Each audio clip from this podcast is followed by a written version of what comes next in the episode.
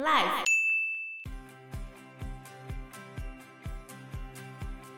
轮班远景，常常在分局里面听到一些怪声音。不过有时候老房子本来就会有那种东西掉下去就会咕噜咕噜咕噜的那个声音，或者是管道间可能会有一些声响。但是比较难以解释的是，轮班远景睡醒之后，发现他自己的头脚被转了一百八十度。Hello，大家好，我是 Joe，我是 Fana，我是 Anna。我们在鬼月的时候推出了台湾的鬼屋之旅，哦，恐怖哦，在鬼故事吗？对啊，鬼屋啦。除了台湾的相关恐怖鬼屋之外，我们这次还会讲到一些外国的哦。好，我们会由近到远，慢慢的一个一个告诉大家。还有哪些恐怖的鬼屋？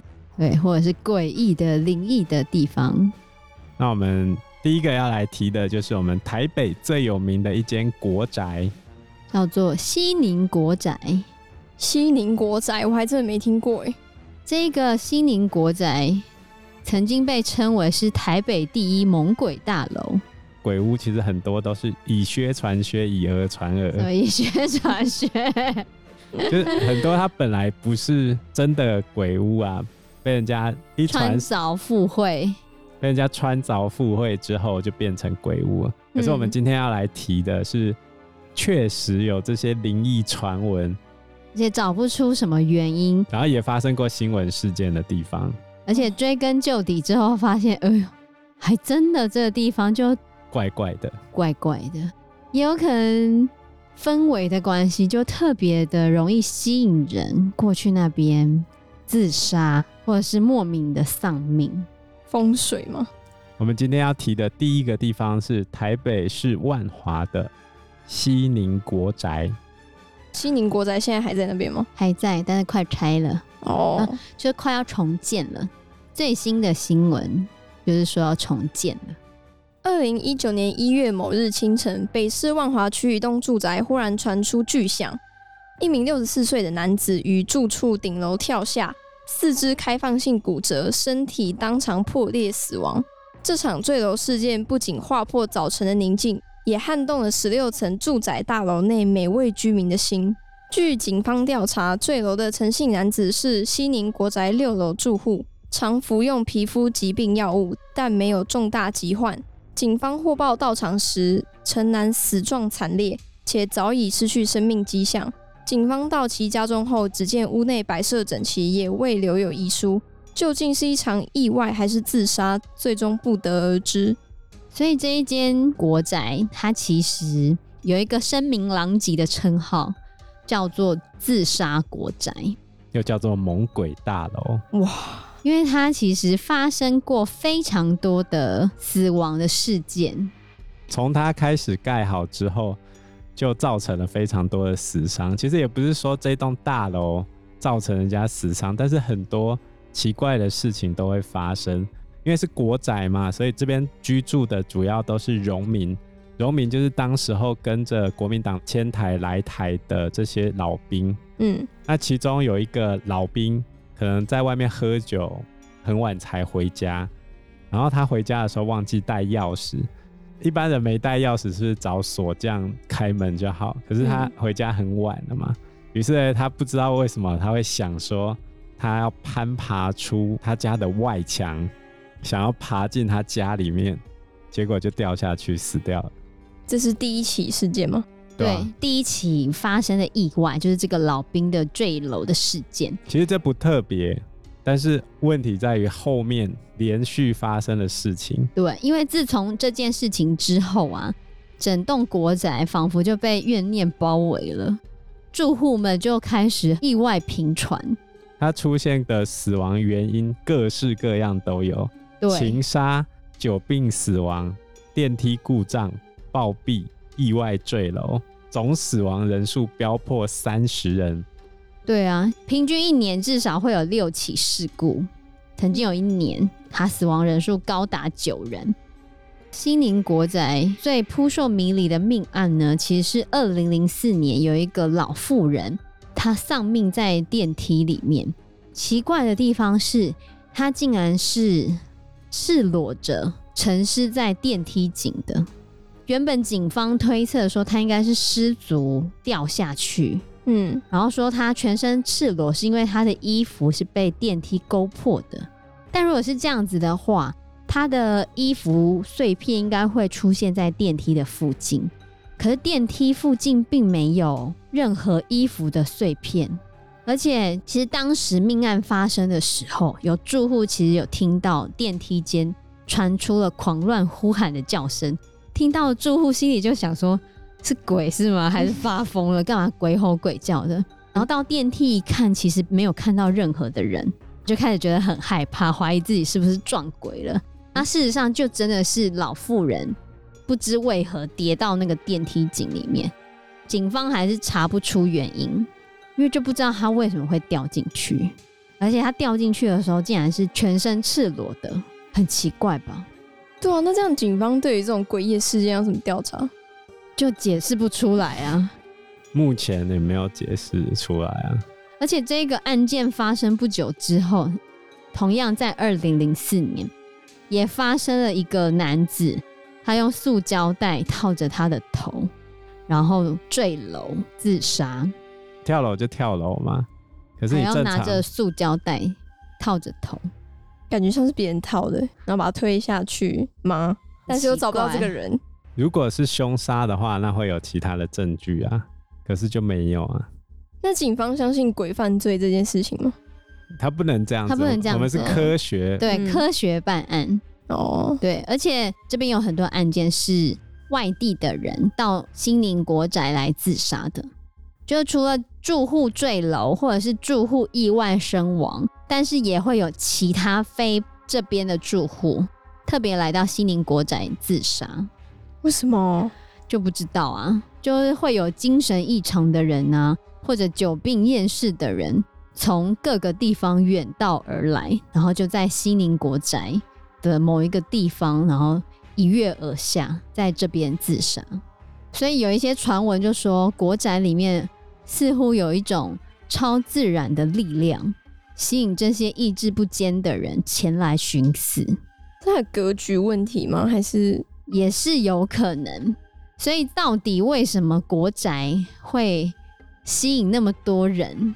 第一个说法就是前面的那个老兵嘛，嗯、就说老兵坠楼的时候，可能不知为何怨念在这边，就吸引了很多的人。但是因为你也不知道为什么老兵会坠楼，嗯、然后他的怨念为什么会这么深，所以有些人就觉得不太可能，就因为他坠楼，然后导致这么强大的怨念，所以有另外的风水方面的看法。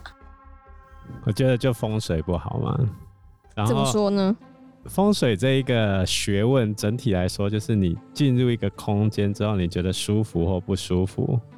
比如说，你从你窗外看出去很多边边角角，看了之后会对你心里产生压迫，那就不是一个好的风水。非常之迷信。其实你不需要迷信到说，哦，今天一定要在某个方位摆上什么东西。其实单纯就是你进去之后，你觉得舒服或不舒服。你常常生病，或者你今天心情不好，那代表这个空间可能就不是那么 OK。我猜想西宁国宅应该会有这样的一个问题啊。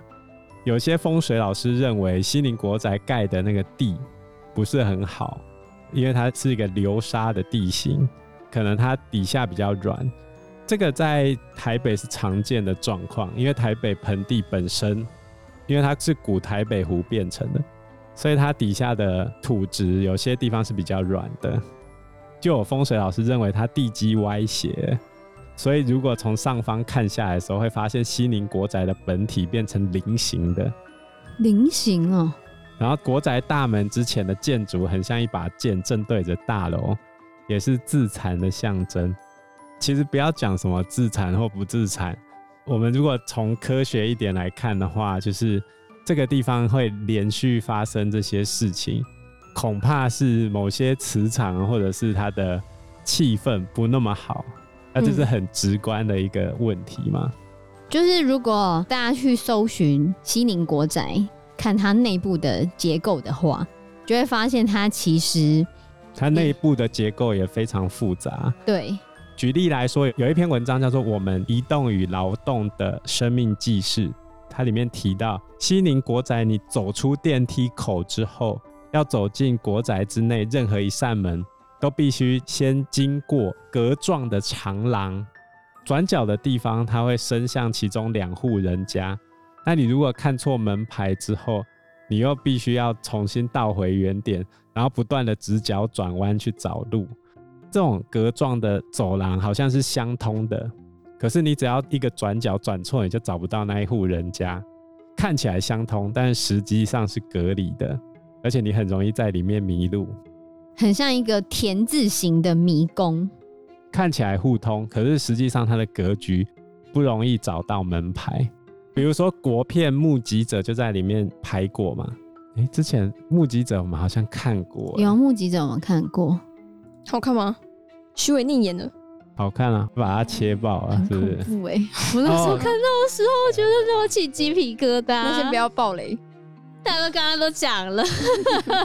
没有他，他本来就是一个杀人片啊。我回想起那个的时候，我现在还是会起鸡皮疙瘩。你就知道，对，我推荐大家去看，在西宁国仔里面拍过。对，它有一些场景是选择在里面拍摄的。他拍摄的时候，你可以发现里面的人家，他的房子的位置非常的奇怪，然后不容易找，看起来好像很容易找，实际上不容易知道你到底住在什么位置。如果你以风水学来说，内部的气场也已经不好了。那这样建商在建这栋大楼前，他们会请风水师来评估这样盖是不是好的吗？还不会吧？他们通常都直接盖，通常直接盖吧。通常建筑师应该要懂一些风水。有一些人如果不相信的话，他就会觉得没差。哦，对我而言呢，我觉得住进去舒服就是好的房子。啊，你如果住进去常生病，啊就是不好的房子。就这样。那你要怎么判断你不舒服到底是房子的问题，还是你身体不好？都有可能，对吧？如果你搬家搬进去的那个地方，从那时候开始你就衰事连连，那一定是房子有问题啊。有时候这种真的很难讲，就是假设你进去的时候，你就常常做噩梦啊，或者是你就一直莫名的觉得压力很大，可是你明明就没有什么其他的改变，唯一的改变就只是搬家，搬家，那很有可能就是房子的问题。但是假设你搬家加上换工作，那就不一定，哦、那就有可能你就必须要排除这些，就要排除说是不是你的工作压力，或者是你其他的身体的状况。可是假设你去看病了，发现其实你没有什么状况，那为什么会这样？嗯、然后或者是你也去按摩了之后，哎、欸，你的身体还是持续这样子，那有可能就是气场不好，或者是怎样？那你如果再去拜拜了之后，发现是没有改变呢，那有可能就是这个房子真的跟你的气场不合。现在广告不是都有那种开运手链吗？可以改变你的磁场？还是？我觉得那是假的，不要相信那种东西。你觉得你身体舒服、心情愉快，那就是好地方。好，而且他这边为什么会这么多人来自杀？其实管理也有一定的问题啦。因为西宁国宅它其实是台北市的出租国宅。然后它五到十六层是住宅，二到四楼呢是市府办公室，然后一楼是西宁市场。那它原本一开始的设置是为了让中低收入户租用的，租金是比较低廉的，承租人的年薪要九十八万以下才可以申请，所以在这边的居民社经地位其实是比较弱势的，而且又因为住商混合的关系，出入的人口其实比较复杂，难以管理。而且在它的四楼的一些出租的办公室，其实很多是已经废弃了，根本就没有在使用那个办公室，所以四楼很多地方都是封起来的，暗暗的这样子。哦，对，那你看你要上去五到十六楼，可是你在四楼这边根本就没有任何管控的话，就是不好控制人口啊。嗯，对啊，所以其实有些人就认为管理也是有一定的问题在。也不是说管理啊，我觉得就是底层悲歌啊。你好像不能这样讲。你必须承认社会上就是有底层的人存在啊。嗯，而、啊、这些人，比如说早期的农民，他没有家人朋友，然后后来又是低廉的租金，最后让一些在社会上比较困难的人住在里面。那这些人本来就已经有困难啊，在支持系统不足的情况之下，这些人的自杀率有没有被额外统计出来是个问号。只是说今天这些人聚集在西宁国宅住的时候。显现出来的状况是这样吗？可是我们可能会需要更大范围的资料去了解这些人有没有这样的倾向，会发生这些事情。就是有可能那一些自杀的人士，他们在生活上面的确都遇到各式各样的困难，但是事实上他们可能没有办法找到方式来让他们避免走上自杀的这条路。原本里面的住户很多就是社经地位比较困难的人，然后他们又比较没有方法找到改变他们经济的方式的话，那到最后怎么办？可能就会走上自杀这条路。然后因为很多人在那边自杀，这些新闻啊一直传，一直传，很多人就慕名而来，嗯，然后也来这边结束他的生命。或是冥冥之中，也许真的有某种力量吸引他们过来，也很难说。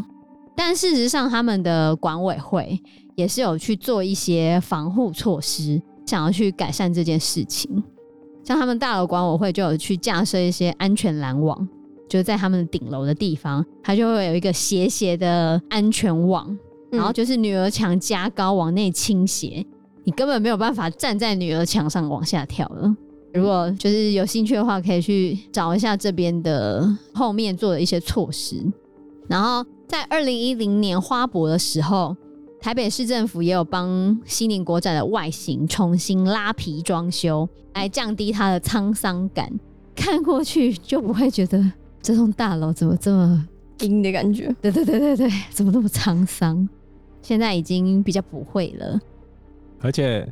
二零零八年男子头套塑胶袋轻生之后，命案就开始慢慢变少。不过居民还是强烈要求台北市政府派警察过来镇压这个煞气。这样为什么还会想住在那边啊？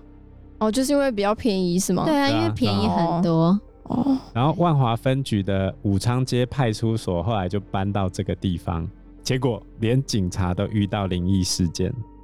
像警察就是会有一些轮班员警，常常在分局里面听到一些怪声音。不过有时候老房子本来就会有那种哦，就是你可能东西掉下去就会咕噜咕噜咕噜的那个声音，或者是管道间可能会有一些声响，你就可能就会听到那些声音。老房子就多多少少会有这样子的问题啦。但是比较难以解释的是，轮班员警睡着了。睡醒之后，发现他自己的头脚被转了一百八十度，而且他的脚上会出现淤青的手印。嗯，然后这种事件就让警察不堪其扰。警方还有说过，有一次啊，有一个年轻的女生带着她的男友在附近逛街，结果她男朋友在试鞋子的时候，那个女生可能听到了某种声音。她说她是受到莫名力量的牵引，就叫她来来来来。明明她男朋友在那边试鞋子哦，她女朋友就莫名其妙的走向西宁国宅的方向，直直的走进去之后，搭电梯上到顶楼，就做事要跳楼。你逛街逛到一半，怎么会有一个女生会忽然想要跳下去？结果后来被警察发现，警察及时把她救下来。她清醒过来之后。那女生就说：“我往下看，好多人向我招手，要我赶快下去。顶楼往下看吗？对。她说他往下看的时候，有很多人在下面叫他赶快跳，赶快下来。警察听了就毛骨悚然，头皮发麻。但是很阴哎。其实二零零八年之后比较少嘛，但是二零一四年又发生了事情，嗯、有一个女生突然从西宁国宅坠楼。”然后当场死亡，而且她的手臂因为撞击了铁栏杆之后，状况有点凄惨，就打破了西宁国宅自二零零九年起再无人跳楼的记录。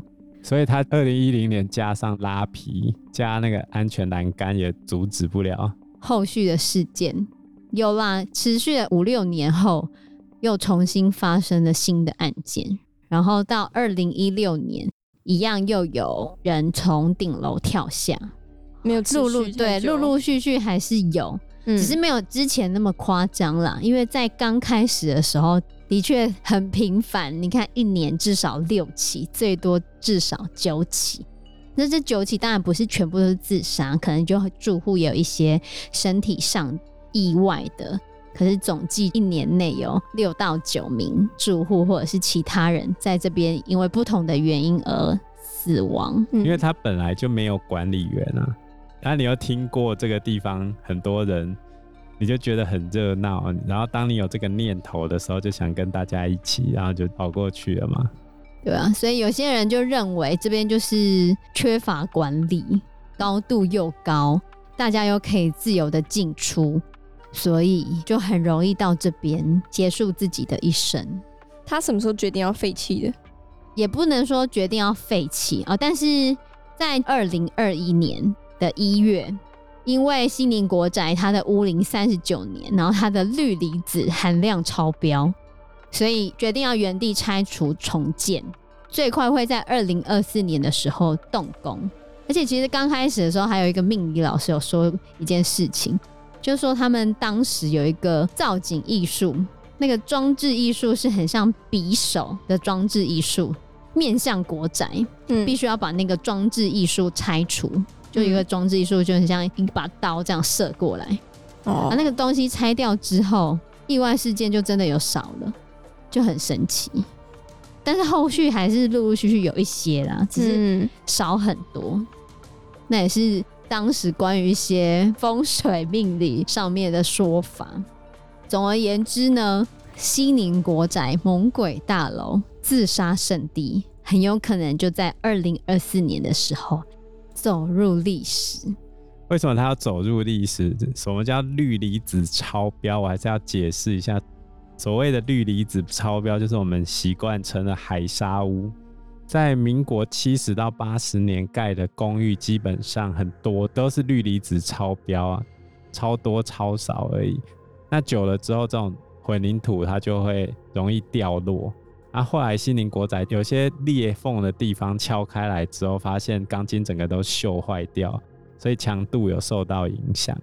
整栋外墙也是修修补补啊，怕那个瓷砖会砸到人，所以后来市政府才决定在二零二四年重盖一次。距离目前最近的一起事件呢，是二零二一年的四月，有一个知名网红。就从西宁国宅的五楼坠楼，然后送医后宣告不治，所以即使到现在也是一样有发生坠楼的事件。看看我们台湾有名的猛鬼大楼自杀圣地，能否在重建之后一扫过往的恐怖称号？觉得有可能吗？我觉得哦，应该还是要看格局吧。有可能，有可能可以，对，因为你新盖好了，其实格局就会跟之前不太一样，对。因为时间关系，我们这一集节目就到这边喽。有任何的建议都可以在留言区告诉我们，或者是直接在 Facebook 或者是 IG 留言。我们，我们都会回应你哦。那我们这一集节目就到这个地方喽，谢谢大家，谢谢大家，拜拜，拜拜，拜拜。